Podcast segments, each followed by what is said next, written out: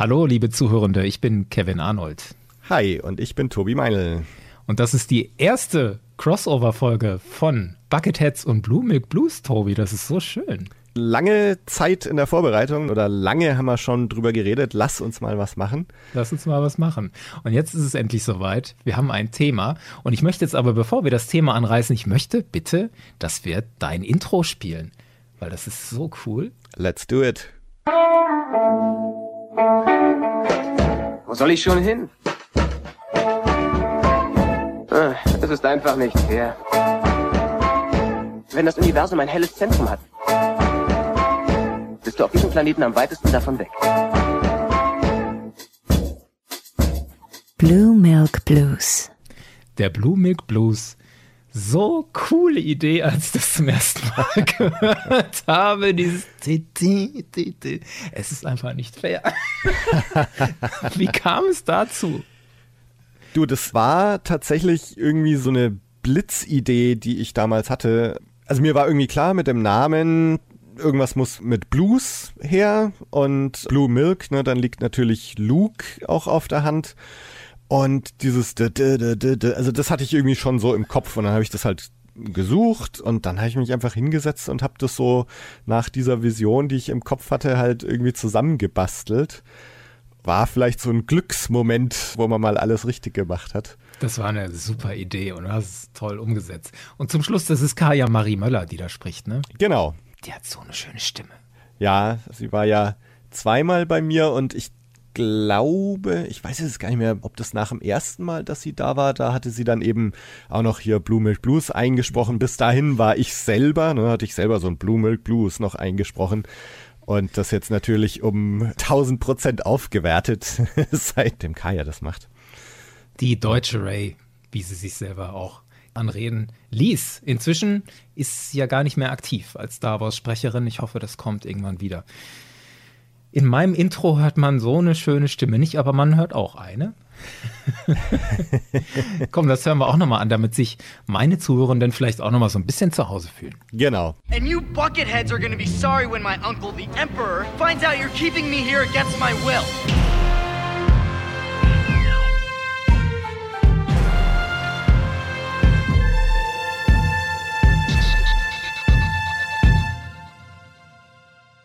Das hast du selber gemacht, das Thema. so wie es jetzt ausgeführt ist, nicht. Das hat ein Freund von mir, der Nikolas, gemacht. Das war ursprünglich ein Hörer von Bucketheads und der hat mich irgendwann ganz sympathisch angeschrieben.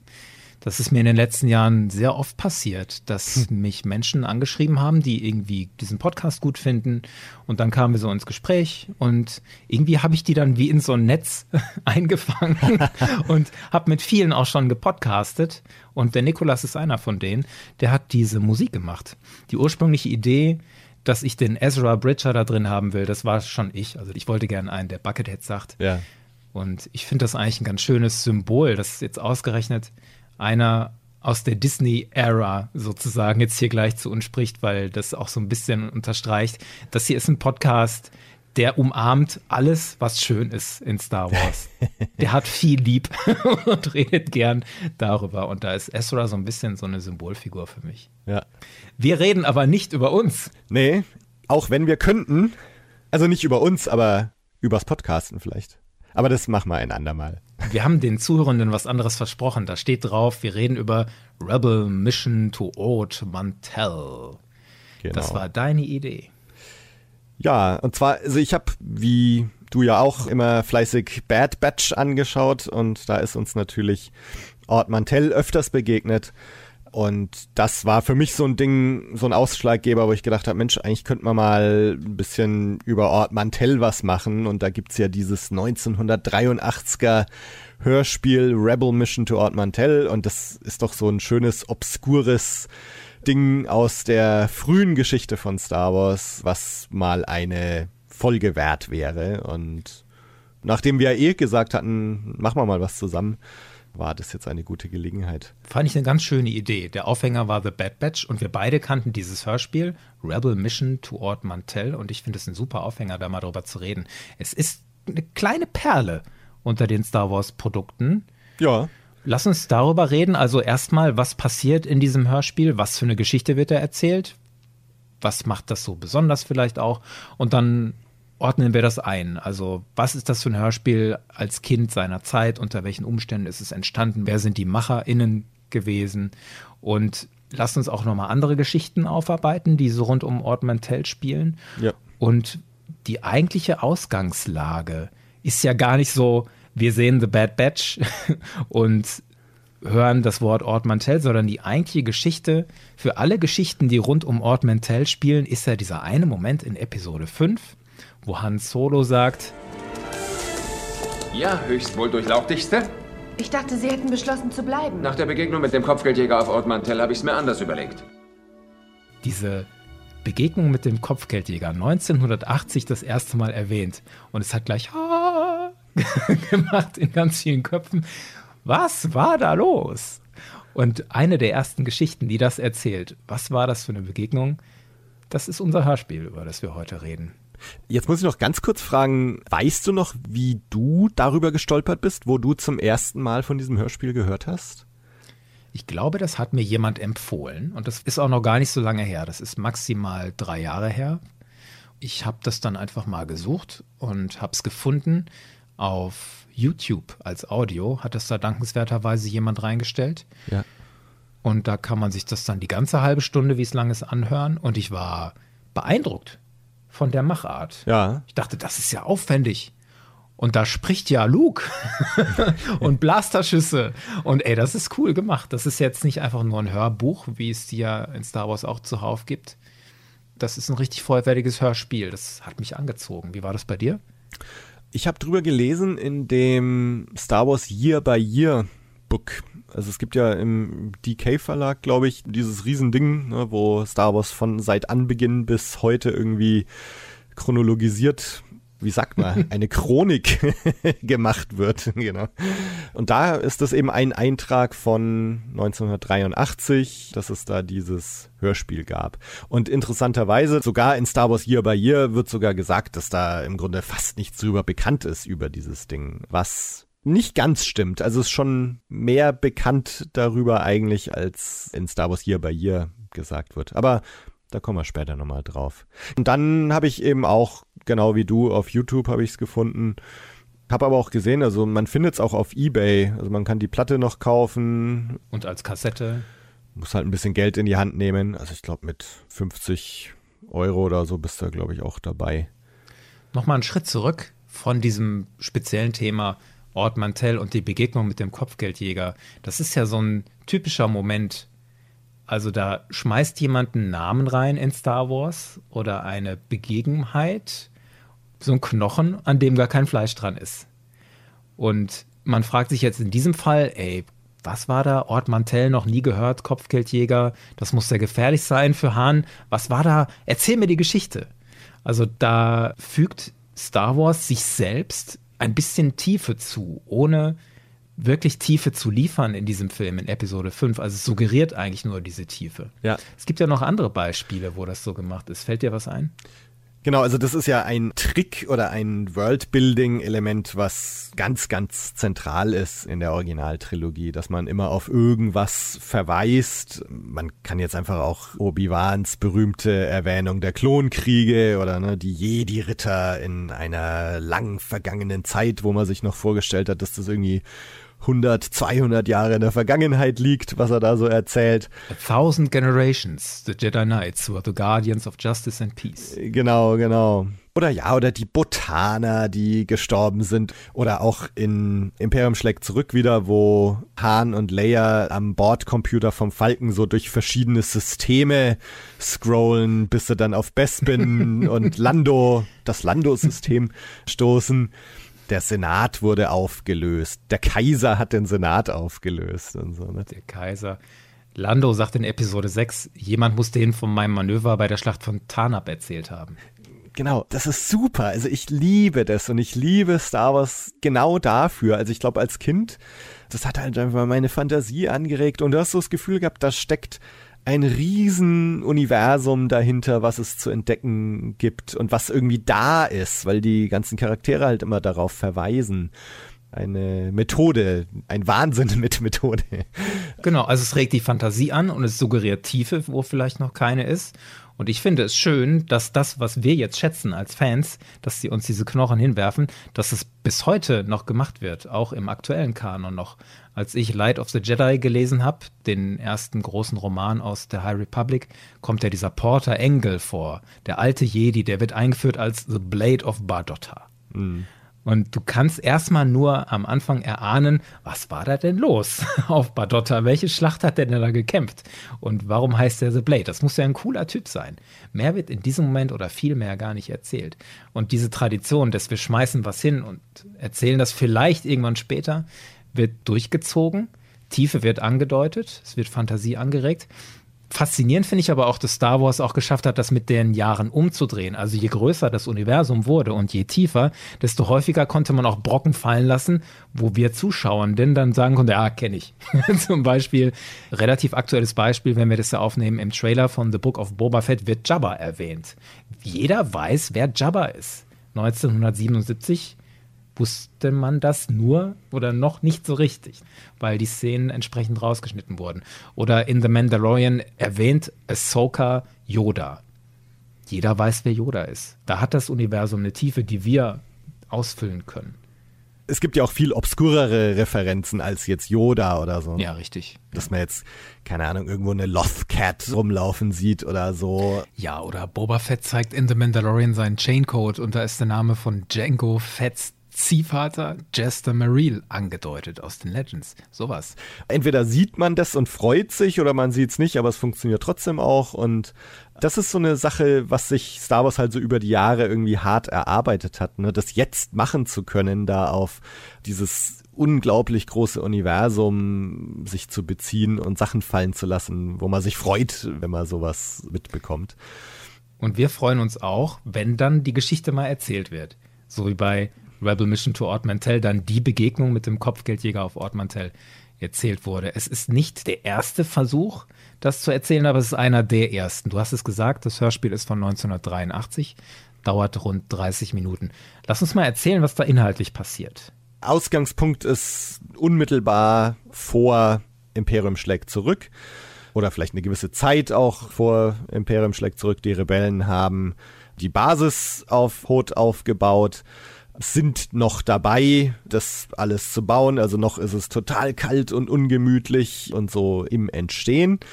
Und Han und Luke gehen auf eine Mission auf einen Dschungelplaneten, wo sie mit X-Wings hinfliegen. Das heißt, wir bekommen Han Solo in einem X-Wing nicht zu sehen, sondern zu hören. Here we go, Han. One quick pass at the planet. You ready? Ready to get chased and shot at, you mean? I can't wait. Luke, how do I let you talk me into these things? Die Mission der beiden ist eine Art Ablenkungsmanöver, da über diesen Dschungelplaneten zu fliegen, sich vom Imperium da auch sehen zu lassen, entdecken zu lassen, damit sie eine falsche Fährte legen und auch das Imperium eben eher vielleicht auf Dschungelplaneten sucht und eben nicht auf einem Eisplaneten wie Hoth. Weil Yavin 4 ja auch ein Dschungelplanet war und die wollen suggerieren, die Rebellenallianz sucht das Gleiche nochmal, nur woanders. Und in Wahrheit sind sie auf diesem Eiswürfel schon. Dann geht natürlich was schief. Sie hatten damit gerechnet, dass ein Kreuzer sie verfolgt. Es taucht aber dann ein zweiter imperialer Kreuzer auf direkt vor ihnen. There they are, an Imperial cruiser. Must have just come out of hyperspace. Get ready to switch on deflector shields. Uh, hey, Luke. Okay, they've detected us. Luke. We better be going, Han. Luke, did Rebel intelligence happen to mention that other Imperial cruiser? The one out there in front of us? What? Hey, there was only supposed to be one. Ich nehme an, es ist ein Sternzerstörer. Es wird so genau, glaube ich, gar nicht erzählt. Ne? Sie sagen Cruiser ne, oder so, aber wird ein Sternzerstörer sein. Ist ja oft synonym mit dem Sternzerstörer, der Cruiser. Dann tauchen auch TIE Fighter auf. Look, TIE Fighters coming straight for us. Stick close together, Luke. We can't afford to slow up for a dogfight. Let them have it! Luke und Han entkommen dann aber durch eine Aktion, die eigentlich beinhaltet, dass sie frontal auf den vorderen Sternzerstörer zufliegen, aber sie wissen, dass die Turbolaser ihre X-Wings zerbrutzeln würden, die Schilde würden den nicht standhalten. Deswegen fliegen sie übereinander und R2 verschmilzt deren Schilde zu einem, weil er dann angeblich stärker ist und die Turbolaser aushalten kann. Und so entkommen die dann da. Und dann beginnt eigentlich erst die eigentliche Geschichte. Also das hat ja bis dahin noch gar nichts mit Ord Mantell zu tun. Wir erfahren jetzt erst, was ist die Mission nach Ord Mantell. Nämlich, die treffen sich auf Hoff. Leia veranstaltet da eine Art Briefing. Dabei sind neben Leia noch Luke, Han, Chewbacca, C3PO und R2D2. Yeah, here they are over here. Chewie, come on. Hi, 3PO. R2. Good morning, Master Luke. Hello, Leia. Hello, Luke. Und die kriegen von Leia den Auftrag, sie sollen nach Ord Mantell fliegen, weil Leia erzählt, ihre Familie hätte mal unter anderem so ein Handelskonsortium gehabt. Das Imperium hätte aber nach der Zerstörung von Alderaan dieses Geschäft den Organas weggenommen und damit auch eine ganze Menge Geld erbeutet. Und dieses Geld wolle das Imperium jetzt da wegbringen. Und Leia sagt aber, wir von der Allianz, wir brauchen das Geld dringend, weil hier haben wir auf Hoff noch keine Heizung. wir brauchen dringend Geld dafür. Und deswegen klauen wir jetzt das Geld von dem Imperium auf Ord Mantell und dann legt sie sehr detailliert dar, was dazu alles passieren muss. Also das Geld ist in einem Container, der soll eigentlich auf ein Schiff gebracht werden und deren Plan ist, diesen Container umzulenken. Und dazu müssten sie einen Computer hacken und da einen Zugangscode reingeben. Und es wird immer mehr und immer komplizierter, was sie da alles tun müssen, ja. I have a master code for the computer.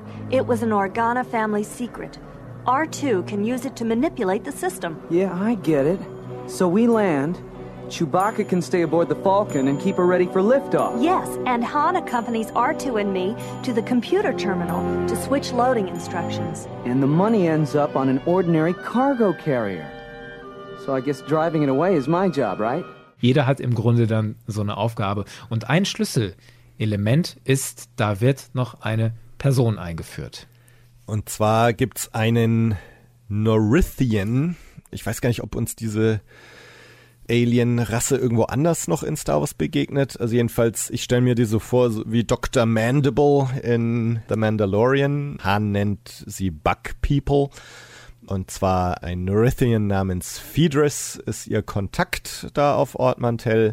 Diese Nerithians, du hast recht, sie kommen recht wenig vor. Ich habe eine Zeichnung gefunden.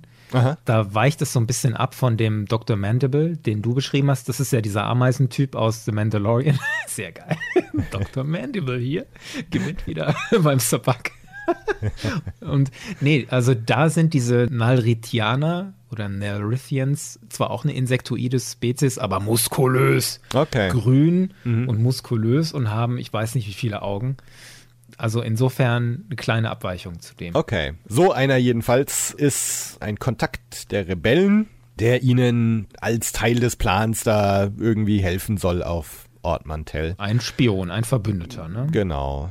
Und da gibt es noch eine kleine Szene, da kommen wir auch sicher nachher nochmal drauf zu sprechen. Hahn hat da große Vorbehalte gegen diese Nerithianer und kommt also als ziemlich intolerant rüber, Ja. wo er sogar sich von 3PO als intolerant beschimpfen lassen muss. Erstaunlicherweise stellt sich heraus, dass Hahn in diesem Fall gar nicht so Unrecht hatte, denn in einem Turn of Events stellt sich heraus, dass ihr Kontakt da vor Ort nicht Phaedrus ist, sondern dessen Bruder Cypher, der ein Kopfgeldjäger ist und der nicht auf Seite der Rebellen steht, sondern hinter Hahn her ist. So that's what brings the Millennium Falcon to Ord Mantell. Uh huh. Hurry it up, will you, R2? Not much time left before we. You haven't got any time left at all, Solo. Han, look out! He's got a blaster! Keep your hand away from your weapon, Solo. You're more valuable to me alive, but I wouldn't hesitate to shoot you. Well, I'll be. Und dann kommt's halt auf Ort Mantell, während Han, Leia, Luke, 3PO und Co. versuchen da ihren Heist durchzuziehen, kommt's eben noch zur Konfrontation zwischen Han und Cypher. Die natürlich gut ausgeht für Hahn und schlecht für Cypher. Das ist ein relativ dicker Block in diesem Hörspiel. Ne?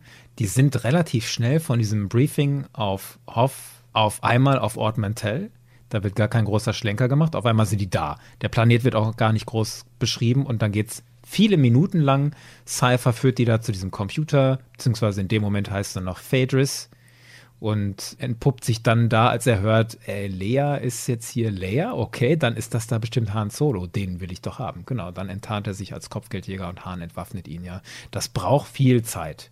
Also es wird sehr viel Dialog mit diesem Cypher eingespielt. Der wird auch sehr monströs gesprochen, ne, als einzige Figur in diesem Hörspiel. Das einzige Alien neben Chewbacca. Chewbacca hat so seine typischen Sounds, die aus der Kiste kommen. R2 hat in der Zeit noch eine Rolle, der macht die Codes fertig, damit die überhaupt ihren Heist Finde ich gut, dass du das Heist nennst, weil es ist tatsächlich eine Heist-Geschichte, ne? also ein Raubzug. Ja.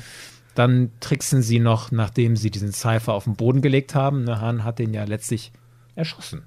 Ja, also er macht da noch so einen Trick, ne, dass er seinen Gürtel abnimmt. Also eigentlich soll er nur seinen Blaster ablegen, aber er nimmt seinen ganzen Gürtel ab und dann macht er anscheinend so einen Indiana Jones Move statt mit Peitsche mit dem Gürtel entwaffnet da Cypher und der Rest ist Geschichte. Even you aren't that fast, Solo. You don't want to find out. You can't bluff me, Solo. Oh, look out! Das war's mit Cypher. Luke ist in dieser Situation nicht da, der ist woanders. Der sucht diesen Container, wo das Geld drin ist, findet den auch. Und das kann man, glaube ich, relativ flott erzählen. Den Rest, der fliegt in einem ziemlich waghalsigen Manöver dann in die Frachtluke des Falken. Vorher musste der Falke erstmal da wegkommen, indem Leia noch so einen Trick angewandt hat. Also die Flugkontrolle von Mantell will die gar nicht so gerne fliegen lassen. Und Leia tut dann so, als sei sie ein Captain eines anderen Raumschiffes über Funk und bezirzt diesen Fluglotsen da oder diesen Wachhabenden in dem Tower, indem sie so sagte, ah, schöne Stimme und hm, ich komme nachher nach Feierabend mal bei dir vorbei. Control, when I set my ship back down, perhaps I should come over and apologize in person. Also die Waffen einer Frau und dieser Mann in diesem Tower lässt sich so dermaßen blöd. Entschuldigung, dass ich jetzt schon gleich werte in der Erzählung. Davon überzeugen, dass der Falke ein anderes Schiff ist und der lässt sie fliegen. Ja, also gut. Luke findet dann, wie gesagt, diesen Container und manövriert den in einem irren Manöver in die Frachtluke des Falken. Master Luke, you're not going to. You're not thinking of trying to. I'm taking this crate right up into the Falcon's cargo hold while she's hovering, 3PO. So brace yourself.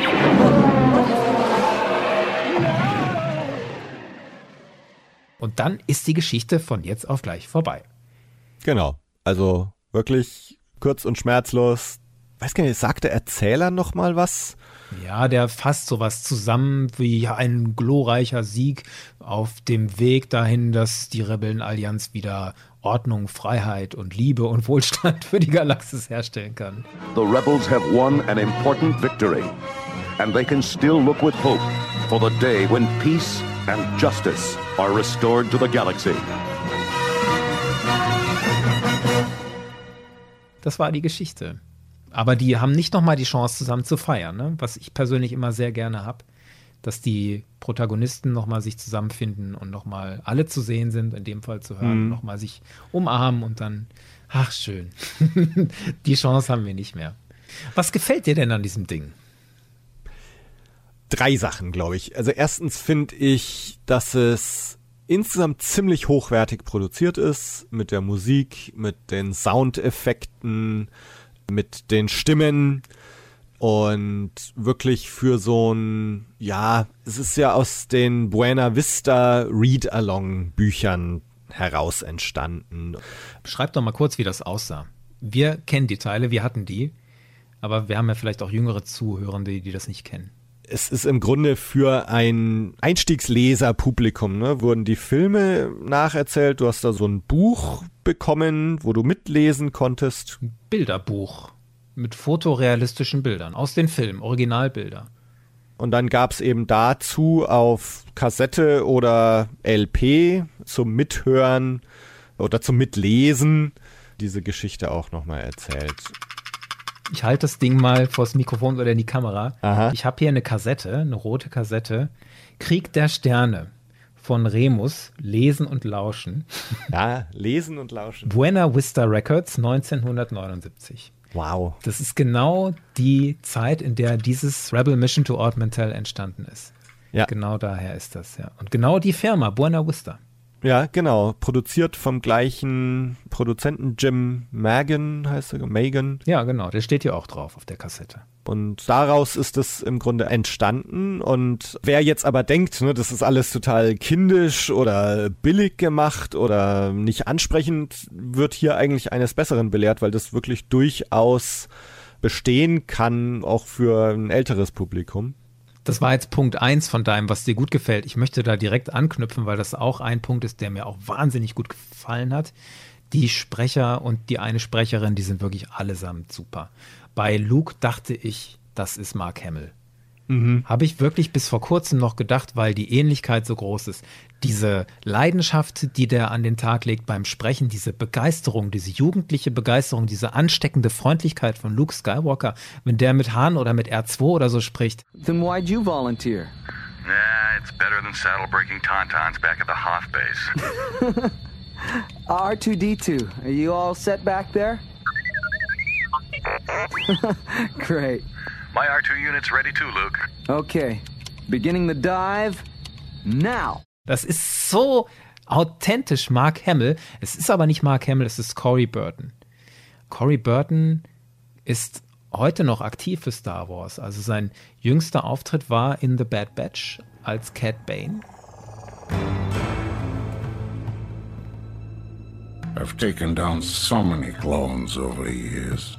Once you figure out one, the rest are easy. You're in for a surprise. I doubt that. Und man hat ihn jahrelang gehört als Count Dooku. Also alles, was Christopher Lee nicht gesprochen hat, hat Corey Burton gesprochen. Obi-Wan Kenobi.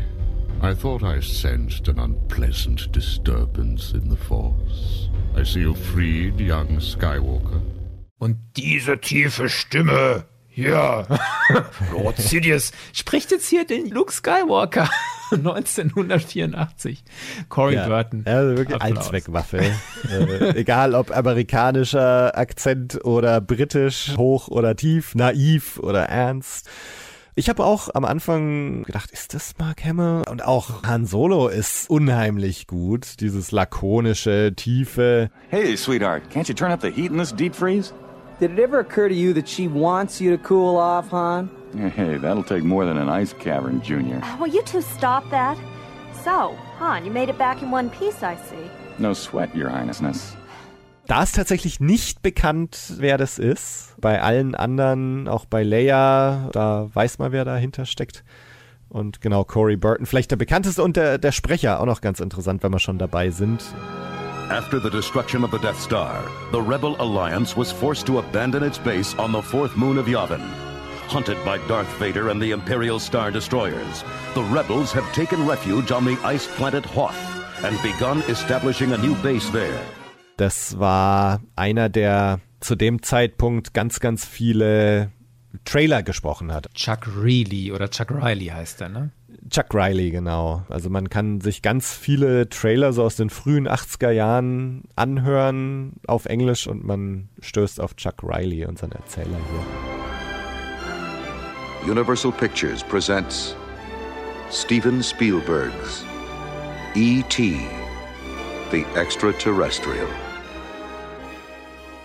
E.T., Die Hard, Titanic, alle Trailer werden von Chuck Riley gesprochen. Von daher können wir den auch kennen von seiner Stimme her, ja. Insofern, also genau, Stimmen, Soundeffekte und so, alles ganz toll. Ein Soundeffekt hat nicht gepasst. Ja. Du meinst das Bremsgeräusch? Auch ich weiß gar nicht, Bremsgeräusch. In dem Moment, als sie dieses Schildmanöver machen, hört man Protonentorpedos. Und ich frage mich, wieso? The shields are holding, but that doesn't mean they can stand up to a cruiser. Here's what we find out, Han.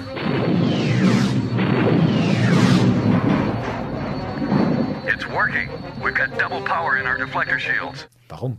Ja. Ja, okay. Es gibt auch noch, man muss mal drauf achten, es gibt irgendwo Macht, ich glaube, es ist Lukes Shuttle, bremst. Und du hörst tatsächlich so, so, so, ein Bremsgeräusch.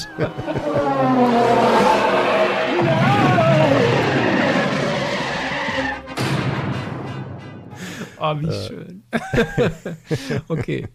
Das gefällt uns sehr, die Machart, ja. die Sounds. Und was mir auch noch gut gefallen hat, ist, also es ist ja von Brian Daly geschrieben, der die Han Solo-Trilogie geschrieben hat. Und nicht zu vergessen die NPR-Hörspiele. Das kennt vielleicht nicht jeder. Also die Han Solo-Trilogie, das waren die ersten Romane über Han Solo, die erschienen ab 1979 drei Bücher, also Han Solo at Star's End, Han Solos Revenge, Han Solo and the Lost Legacy 1980. Genau, die hat der Science-Fiction-Autor Brian Daly geschrieben, der jetzt hier auch Rebel Mission to Ord Mantell geschrieben hat. Und die Star Wars Hörspielversion für NPR, also das amerikanische öffentlich-rechtliche Radio, sind ein legendäres Werk. Ja. Brian Daly ist ein legendärer Autor, der ist leider schon tot. Ja, den hat leider das gleiche Schicksal ereilt wie J.W. Rinsler, nämlich Bauchspeicheldrüsenkrebs. Brian Daly 1996 schon gestorben. Kurz nachdem das Hörspiel Rückkehr der Jedi-Ritter fertig war. Ein ganz großer unter den frühen Star Wars-Autoren, ja. der Star Wars einfach auch verstanden hat und der die Charaktere verstanden hat und kannte. Und ich finde, das merkt man eben hier auch ganz extrem und ich denke, das trägt sicher auch dazu bei, dass man irgendwie denkt, das ist Mark Hamill, weil die ganzen Dialoge einfach so klingen, als könnten die direkt aus dem Film kommen. Ja, Han Solo sagt durchlauchtigste, so, ne, your worshipfulness. Your, your Highness, Highnessness oder äh, und, genau. und so diese ganzen Interaktionen zwischen Luke, Leia, Han und dann Chewie lacht dann noch irgendwie. Es wirkt einfach echt und richtig und so. Und das finde ich auch unheimlich gut, wie die Charaktere hier getroffen sind. Luke ist der optimistische bis zeitweise naive Held. Han ist dieser skeptische, leicht mürrische. Leia ist etwas überheblich. 3PO quasselt viel, hat nicht immer das Gespür für die Situation. Das trifft es alles richtig gut, ja. Die Figuren auch sehr stimmig. Die Geschichte dagegen die Geschichte dagegen finde ich relativ flach und setzt den Schwerpunkt fragwürdig. Der Prolog hat mit der eigentlichen Geschichte kaum was zu tun. Hier wird, finde ich, Zeit verplempert für das, was man hätte besser nutzen können, um den Antagonisten besser aufzubauen. Also dieser Kopfgeldjäger wird ja eingeführt. Ach, ich bin übrigens der Böse. dann wird er schon wieder getötet und dann ist er weg. Also der spielt irgendwie zwei Drittel dieses Hörspiels überhaupt keine Rolle. Und zwischendurch, also alles, was eigentlich ein gutes Drama ausmacht, so Exposition lässt zu wünschen übrig. Dann das auslösende Moment, das gibt es, aber dann, dass eine Katastrophe eintritt und dass es immer wieder neue Hürden gibt, die zu überwinden sind, das ist so mäh, teils, teils umgesetzt. Und was halt tatsächlich fehlt, habe ich ja gesagt, ist ein richtiger, richtiger Schluss. Ja. Das Ende kommt sehr abrupt, der Sieg wird gar nicht gefeiert. Geschichte relativ flach und Schwerpunkt recht fragwürdig gesetzt, ja. Was mir dagegen gut gefallen hat, wenn ich dich noch ergänzen darf. Mhm. Vielleicht siehst du das sehr ähnlich. Die traditionellen Star Wars-Themen, das kommt ja durchaus vor. Also ein Hauptthema bei Star Wars ist ja, Individualität ist wichtig. Also der Einzelne zählt und der Einzelne mit seinen Stärken macht was aus. Aber er kann auch nur was reißen, wenn er mit den anderen zusammenarbeitet und die Individuen gebündelt zusammenarbeiten. Und das ist hier so exemplarisch gemacht. Von den Rebellen trägt jeder was dazu bei, dass diese Mission gelingt. Han entwaffnet diesen Cypher, R2 knackt den Computer, Luke macht dieses Flugmanöver, C3PO improvisiert bei einer Kontrolle eine Lüge, um den Kontrolleur zu überlisten. I am a medical droid. The last pilot to use this particular vehicle has contracted a strange disease. Disease? Uh, what kind of disease? We're not sure, Supervisor, but I am to check this craft for contamination. Of course, if you insist on securing its controls first, I shall defer to your judgment. Are you circuit wacky or something? Go on, get in there and check out that cockpit. Da wächst C3PO echt über sich hinaus. Leia macht dann dieses Manöver mit der Flugkontrolle. Na? Control, I'm just running a little test on my ship's thrusters. Repeat, this is just a test. I didn't make you nervous, did I, Control? Wie hast du das erlebt? Lea lenkt die Flugkontrolle ab. Hast du das so erlebt, wie ich das geframed habe, oder hat es dich nicht so gestört? Ich weiß jetzt nicht, ob es mich gestört hat. Es wirkt aber schon ich weiß nicht, ob jetzt fehl am Platze das richtige Wort ist. Vielleicht ist es einfach auch aus heutiger Sicht wirkt es einfach sehr komisch. Ich meine, es ist schon so leicht an der Grenze nicht mehr jugendfrei zu sein, würde ich fast sagen. Also wenn sie da von Thrusters redet und so. es wirkt schon strange heutzutage irgendwie. Weil es eine Seite ist, die man von ihr nicht sieht im Film, dass sie selber verführt. Ja, und ich meine, gerade wenn man jetzt so Carrie Fisher so in ihrer sarkastischen Art und so weiter vor sich hat, das passt irgendwie so nicht ganz zusammen. Ist aber definitiv ein auf seine Weise hörenswerter Teil dieses Hörspiels. Hörenswert fand ich tatsächlich auch diese Rassismusdiskussion. Also als Hahn sagt, dieser Phaedrus, das ist ein Nalrithianer oder Narithian, sagt Hahn gleich, dem kann man nicht trauen. Und alle drumherum so, hä? Han, was ist mit dir los? Es geht ja gar nicht, was du hier sagst. His name is Phodrus. He's a Narithian. A Narithian? One of those bugs? What's eating you, Han? I don't trust him. Not a Narithian. Really, Captain Solo, just because a member of the rebellion happens not to be a human being is no justification for you to be so intolerant. Und am coolsten, wirklich, wie du gesagt hast, C3PO, der den Han dann auch noch so ernst nimmt und nachfragt, Captain Solo, warum glauben Sie denn, kann man denen nicht trauen? Just what is your specific objection, Captain? So nach dem Motto, lass uns mal einen Stuhlkreis bilden und mal drüber reden, wo dein Problem ist. Und dann entlarven wir mal deine eigenen Argumente. Also das ist eine 1A-Rassismus-Diskussion hier. Und dann Luke, der vielleicht so auch wieder ne Herz auf der richtigen Seite und möchte helfen und möchte irgendwie für Toleranz plädieren, aber dann sagt Luke auch noch so ein Ding irgendwie so, Han, du brauchst gerade was sagen, du hast doch Chewie, ein Wookie als Co-Piloten, ne? So und also Luke haut eigentlich auch nochmal einen drauf, wo wirklich so krass zwischen Menschen und Nichtmenschen geteilt wird was schon auch nochmal ganz schön krass ist. Und ich erinnere mich mit Entsetzen an Leia, die Chewbacca einen laufenden Bettvorleger nennt in Episode 4. Tja. Ja, also. Ja, ja, auch nicht ganz politically correct. Chewbacca ist halt in George Lucas Konzeption der Hund gewesen. Ja. Der Hund auf dem Co-Pilotensitz. Und deswegen, ja, sind wir da noch nicht so weit, dass Außerirdische auch fühlende Wesen sind. Und Robots vielleicht auch noch nicht so richtig. Zumindest nicht bei allen. Das wächst erst mit der Zeit. Und es ist tatsächlich so. Also ich meine, Hahn kommt hier eigentlich nicht gut weg und kommt da eigentlich als ziemlich unsympathisch rüber. Und wie gesagt, er behält in diesem Fall natürlich recht. Man konnte dem tatsächlich nicht trauen, beziehungsweise es ist ja nicht Phaedrus, es ist Cypher. Also im Grunde hatte Hahn dann mit seiner Vorsicht oder mit seinen Vorbehalten recht. Nichtsdestotrotz sonderlich sympathisch macht ihn diese Szene nicht gerade. Und da frage ich mich, also Brian Daly lässt 3PO ja diesen Stuhlkreis bilden und sogar sagen, das ist aber intolerant und so. Trotzdem weiß ich nicht, ob das jetzt eine Szene war, in der Hahn tatsächlich so als nicht cool rüberkommen soll oder ob das auch irgendwie einfach so aus der Zeit heraus entstanden ist und dass das weder Brian Daly noch den Hörern damals so groß aufgefallen wäre. Vielleicht kann man das besser bewerten, wenn man sich nochmal im Kopf ruft, wie das weitergeht. Weil als dann nämlich der Phaedrus enttarnt wird als wirklich der Verräter, also der Insektoid, über den Hahn sagt, den kann man allgemein nicht trauen, ist er dann wirklich der Verräter. Was macht Hahn dann? Der erwähnt das nicht. Erstens, vorher hat er überhaupt kein Misstrauen diesem Phaedrus gegenüber. Er ist völlig naiv. Wo ist es hin, dieses Misstrauen?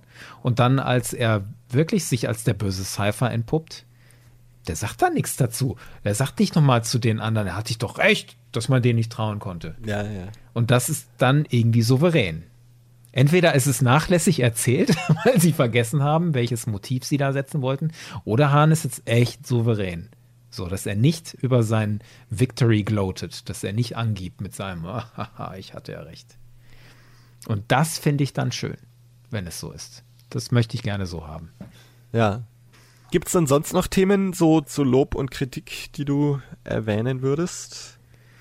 Nee, ich finde, wir haben das, was mir wichtig war, genannt. Hast du noch was? Mein dritter Punkt, was mir gut gefällt, und zwar, ich mag's einfach, weil es irgendwie so schön einen Punkt in der Star Wars Historie zeigt. 1983 ist dann gerade mal sechs Jahre her gewesen, dass A New Hope im Kino war. Sind also in einer ganz frühen Zeit des Expanded Universe, in einer frühen Zeit von Star Wars. Und ich finde dieses Hörspiel einfach so schön und nostalgisch und so ein Kind seiner Zeit und so ein Kleinod. Und allein das gefällt mir einfach. Ja, genau. Das ist oft so bei Produkten. Wenn sie selbst in der Qualität, wenn man es auseinander nimmt, so wie wir es jetzt ansatzweise gemacht haben, dass da Schwächen sind hier und da, ist trotzdem, was zählt in der Erinnerung, die Grundidee, die dieses Ding hatte. Das, was es sein wollte, was es verkaufen wollte. Nämlich, wir erzählen jetzt die geile Geschichte mit dem Kopfgeldjäger auf Ort Mantell.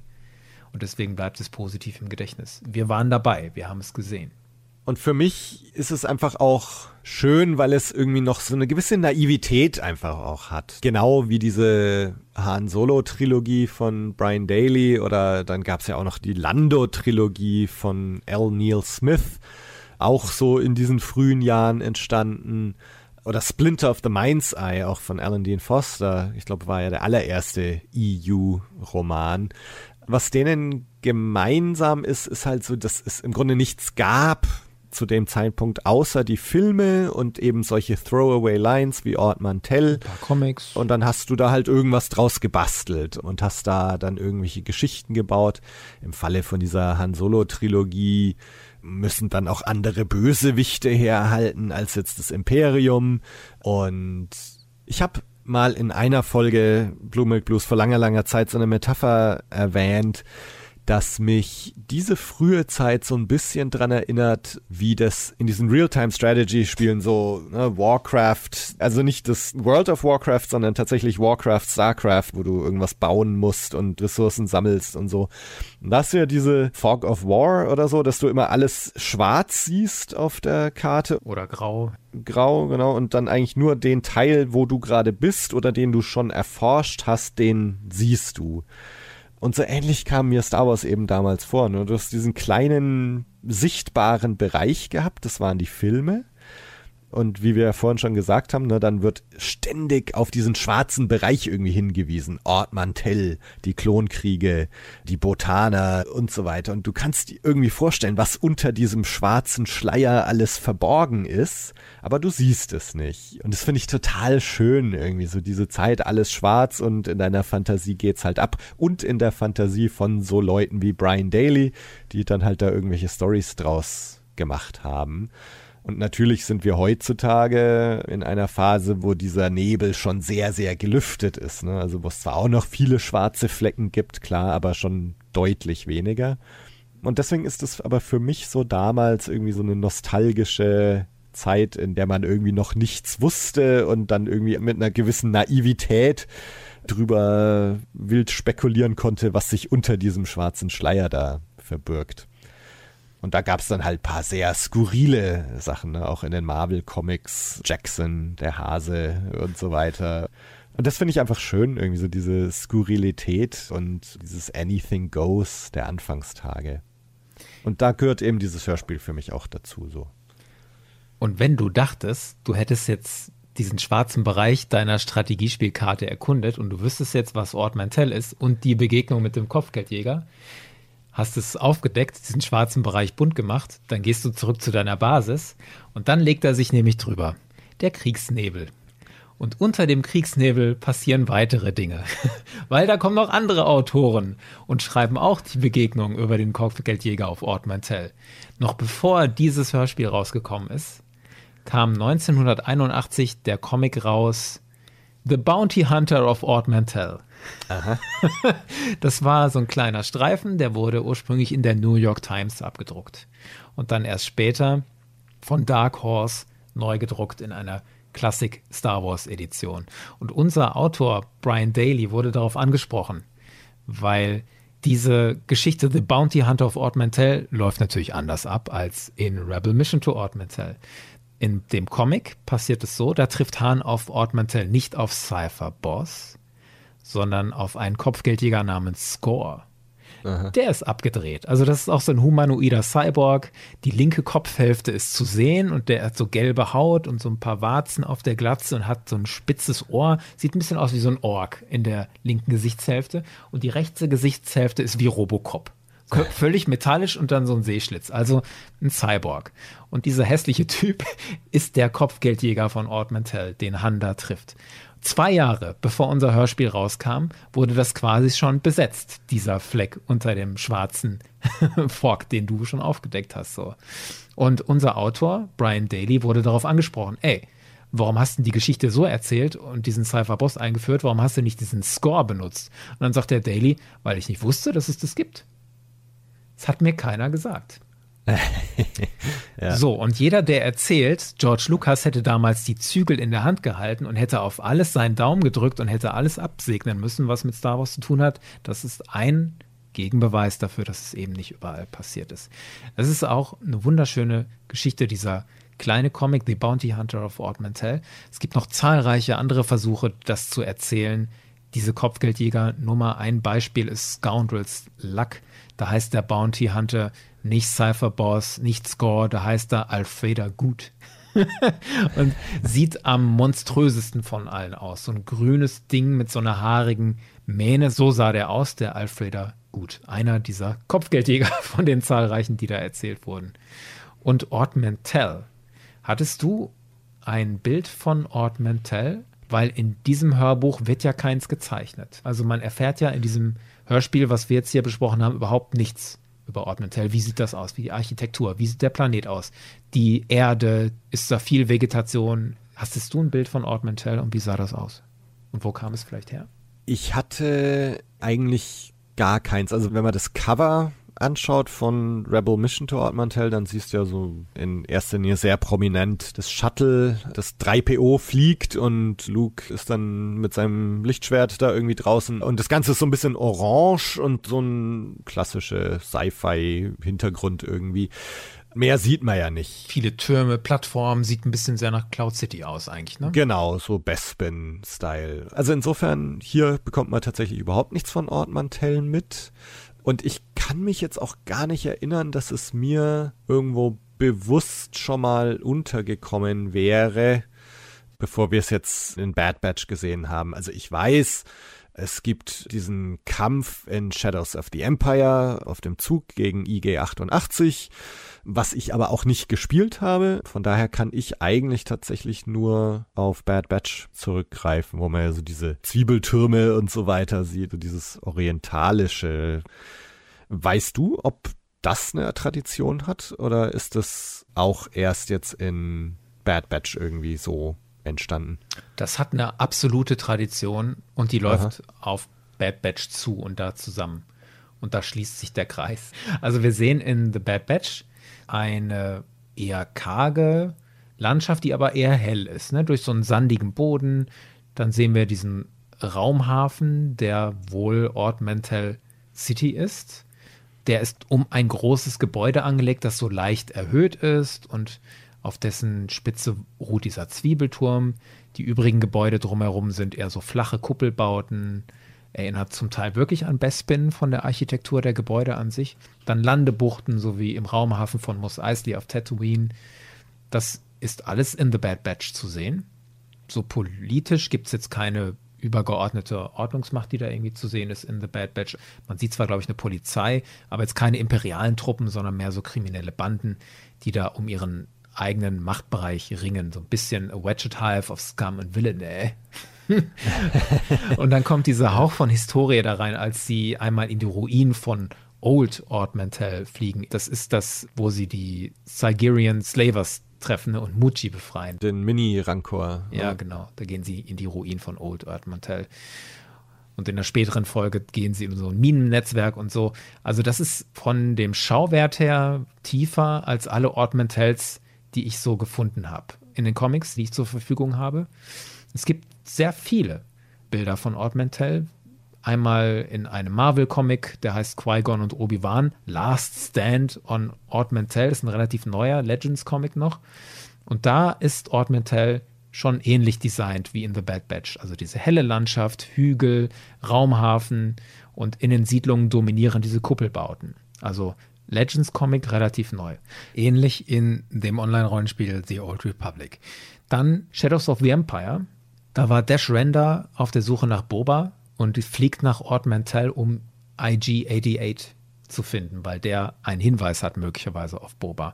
Da sieht man von Ord Mantell eigentlich nur einen riesen Schrottplatz. Da fährt so ein Zug durch und am Ende dieser Zugstrecke wartet IG-88 in so einer Art, naja, Schmelzofen oder so, in so einem Riesenteil. I've been monitoring you, Captain Render. You were correct to assume that following me would lead you to Boba Fett. Also da ist nichts zu sehen von Architektur, aber so dieser Grundeindruck ist auch eher so bräunlich, hellbräunlich. Das waren jetzt so Legends-Visualisierungen von Ord Mantell. Es sieht mehr oder weniger alles gleich aus. Die erste Visualisierung von Ord Mantell, die ich jetzt im neuen Kanon gefunden habe, war in einem Comic, Darth Maul, Son of Dathomir.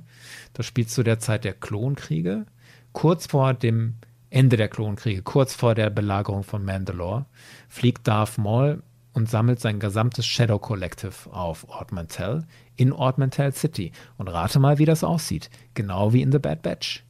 Auch in der Mitte diese Stadt, das große, prägnante, erhöhte Gebäude mit dem Turm, drumherum Gebäude mit Kuppeln. Das gleiche in War of the Bounty Hunters, der Comic, wo Bush gezeigt wird, das gleiche in Forces of Destiny, diese Miniserie für Kinder, da findet Leia Bush auf Ort Mantell. Auch da hellbraune Erde, trockene Vegetation, staubig, Gebäude mit Kuppeln.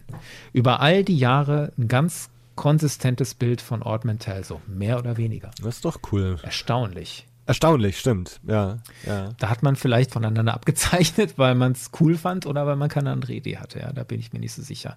Aber es ist irgendwie sehr befriedigend gewesen, das zu sehen. Ja, unabhängig davon, unser kleines Hörspiel Rebel Mission to Ord.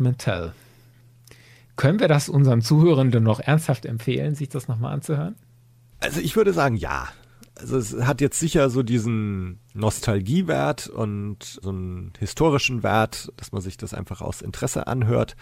Ich glaube aber insgesamt, also dadurch, dass die Hauptcharaktere so schön getroffen sind und dass hier eine Geschichte erzählt, die trotz aller Schwächen, aber trotzdem irgendwie absolut nachvollziehbar erzählt, warum sind Han, Luke und Leia jetzt auf Ort Mantell und warum begegnen die da diesem Kopfgeldjäger? Es ist einfach eine logische Geschichte. Also wenn man jetzt dann seinen Spruch da seit der Begegnung mit dem Kopfgeldjäger auf Ort Mantell in Imperium hört, dann ist das für mich irgendwie eine Erklärung, die, ja, sie waren da auf dieser Mission, um irgendwie Geld für die Rebellion einzutreiben und da gab's halt diesen kleinen Hiccup mit dem Kopfgeldjäger fügt sich schön ein. Also deswegen, ich finde es insgesamt schon eine schöne Geschichte und lohnt sich auf jeden Fall mal da reinzuhören. Ich würde das gerne kapern, was du gerade gesagt hast. Das ist wirklich eine stimmige Geschichte. Und das würde ich über meine Kritik legen, die ich vorhin gesagt habe, dass diese Geschichte von der Konzeption halt auch Schwächen hat. So von der Dramaturgie hat sie Schwächen, aber logisch ist sie wirklich, da hast du recht, ja. Und es ist dieses Gefühl der historischen Perle, die erste oder ein erster Versuch der Begegnung mit dem Kopfgeldjäger. Und ich finde es interessant, auch an sich ein Hörspiel zu hören, weil es ja so ein Medium mit sehr schwankender Popularität ist im Laufe der Jahrzehnte. Zu dem Zeitpunkt, als dieses rausgekommen ist, Anfang der 80er in den USA, waren Hörspiele von sehr geringer Bedeutung, in den USA zumindest. Also bis zu den 60ern waren Hörspiele in den USA ganz wichtig, dann wurde das Fernsehen immer dominanter und in den 80ern war das ganz schwierig. Und da war jetzt diese Serie von Brian Daly, diese Star Wars Hörspiele vor NPR, waren so ein richtiger Stern am Himmel. Ja. Die haben richtig Erfolg gehabt. Also NPR sagen, sie hätten 750.000 neue Hörer gewonnen. Wow dadurch, dass sie dieses Hörspiel gemacht haben. Das entspricht irgendwie einem Zuwachs von 40 Prozent Hörerschaft und die jugendlichen Hörer hätten sich vervierfacht. Wow. also ein medial historische Zeit, was diese Hörspiele angeht. Ne? Also jetzt nicht die Rebel Mission to Ord Mantell war jetzt nicht der Stern am Himmel, aber es ist diese Zeit. Und wirklich herausragend und ein Genuss die Leistung dieser Sprecherin und der Sprecher. Corey Burton als Luke Skywalker allein dafür. Macht Spaß! Das sich anzuhören. Es macht einfach Spaß, diesen Luke zu hören. Weil du jetzt die NPR Dramatization auch nochmal genannt hast. Ich meine, man muss sich ja auch nochmal überlegen, ne, das Star Wars A New Hope Hörspiel NPR kam 1981 raus das kam halt auch in der Zeit raus, wo man als Star Wars-Fan, naja, worauf konnte man zugreifen? Ne? Du hast die Filme, im Kino gesehen. Du hast dann klar, 83 hast du nochmal einen bekommen, als das erste Hörspiel rauskam, 81. Aber du konntest es nicht auf Disney Plus immer anschauen, wenn du wolltest oder auf Blu-ray oder so. Und ich weiß gar nicht, wann der Filmroman, wo Alan Dean Foster als Ghostwriter fungiert hat, der kam, glaube ich, auch Ende der 70er schon raus. Du konntest also die Romane lesen. Und insofern war es natürlich sensationell, dass du dieses NPR-Hörspiel anhören konntest mit den Soundeffekten. Da war ja tatsächlich Mark Hamill und Anthony Daniels mit involviert. Also ich kann mir nur vorstellen, wie unglaublich wertvoll das gewesen sein muss für die Star Wars-Fans damals, dieses NPR-Ding sich anzuhören. Und ähnlich eben dieses Rebel Mission to Ord Mantell das war so eins der wenigen Dinger, was man dann so hatte, wo du tatsächlich nochmal irgendwie was anhören konntest, wo die Soundeffekte da waren, wo die Musik da war, wo du Stimmen hattest, die ganz, ganz ähnlich klangen wie die Originalstimmen. Und ich finde, in diesem Zusammenhang muss man das eben auch nochmal sehen, dass das damals halt ein unfassbar wertvolles Ding war. So ein kleines Stück Star Wars, was man sich nochmal mit nach Hause nehmen und immer wieder anhören konnte. Und es scheint auch so eine Herzensangelegenheit für George Lucas gewesen zu sein. Gerade diese NPR-Hörspiele, weil der ja die Erlaubnis gegeben hat, ihr dürft die Musik benutzen, ihr dürft die Töne benutzen. Der hat dieser kleinen Klitsche von Uniradio, hat der die Rechte verkauft für einen Dollar. okay, die Rechte für einen Dollar verkauft, weil das war seine Heimatuniversität. Also da hat der studiert in Kalifornien. Und da wurde dieses Ding initiiert. Also dieses Uniradio gehört zu diesem großen nationalen NPR-Verband in den USA. Das ist ein bisschen anders organisiert, der Rundfunk, als bei uns in Deutschland, der öffentlich-rechtliche Rundfunk. Da hast du diese teilweise sehr kleinen Lokalstationen, die sich aber dann doch irgendwie zu einem großen Netzwerk zusammentun und aus Washington dann Rahmenbeiträge bekommen, die Weltnachrichten und die Nationalnachrichten kommen von da. Aber überall sitzt trotzdem diese kleine Klitsche und es sind wirklich teilweise kleine Klitschen, wo nur wenige Leute arbeiten und die kriegen keine Rundfunkgebühren, sondern die leben von Spenden. Und die haben das initiiert, dass es dieses Hörspiel gibt und da hat George Lucas gesagt, ja, komm, ey, hier meine Uni, hier Geld, macht mal. Da könnten wir nochmal eine gesonderte Folge dazu aufnehmen, weil das natürlich auch ganz, ganz toll ist. Man hat sich dann teilweise auf geschnittenen Szenen aus den Filmen, ne, Luke auf Tatooine mit seinen Kumpels am Anfang, das wurde hier jetzt auch nochmal zum Leben erweckt und dann noch weitere andere Szenen eingebaut. Und man hat das Ganze ja auf über sechs Stunden, glaube ich, auch aufgeblasen sechseinhalb Stunden das Hörspiel zum ersten Film. Und damit verglichen ist unser kleines Rebel Mission to Ord Mantell mit einer halben Stunde. Das ist für manche so der Weg zur Arbeit oder einmal zur Schule und zurück. Lässt sich ganz gut mal hören. Das ist, glaube ich, keine verschwendete Zeit. Ja, und insofern würde sich das wahrscheinlich sogar, ne, wenn man jetzt das Imperium schlägt zurück Audiodrama dann anhört, würde dieses Rebel Mission mit seiner halben Stunde sich da wahrscheinlich irgendwie so ganz nett so als Prequel einfügen. Wunderbar. Ist dir noch was wichtig, Tobi? Oder hast du alles sagen können, was du sagen wolltest? Also mich würde interessieren, vielleicht auch, was so ihr, die uns jetzt zuhört, wenn ihr euch das anhört, was ihr so davon denkt. Weil ein Punkt, der mir schon auch noch so auffällt, wenn ich jetzt auf der einen Seite sage, ne, es wirkt alles sehr echt und die Figuren erkennt man wieder. Ein Kritikpunkt, also wenn man es jetzt überspitzt sagt, könnte man, ne, böse Zungen, man könnte vielleicht auch sagen, dass die Figuren so hart an der Schwelle zur Parodie stehen, so wie Hahn dargestellt wird, wie Luke dargestellt wird. Und das würde mich interessieren, wie euch das so mhm. geht. Hört ihr das durch oder musstet ihr irgendwann abschalten, weil ihr es unerträglich fandet? Kanntet ihr es schon? Ne? Oder hört ihr jetzt zum ersten Mal davon?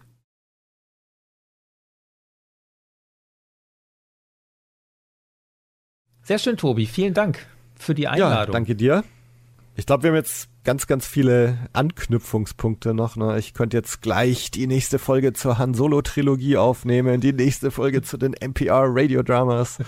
Also da gibt es noch so viel in dieser frühen Star Wars-Geschichte. Ja, das ist äh. schöne Werke aus einer irgendwie sehr schönen Zeit. Dann bis zum nächsten Mal. Genau. Danke dir. Macht's gut, alle. Bis bald. Tschüss. Ciao.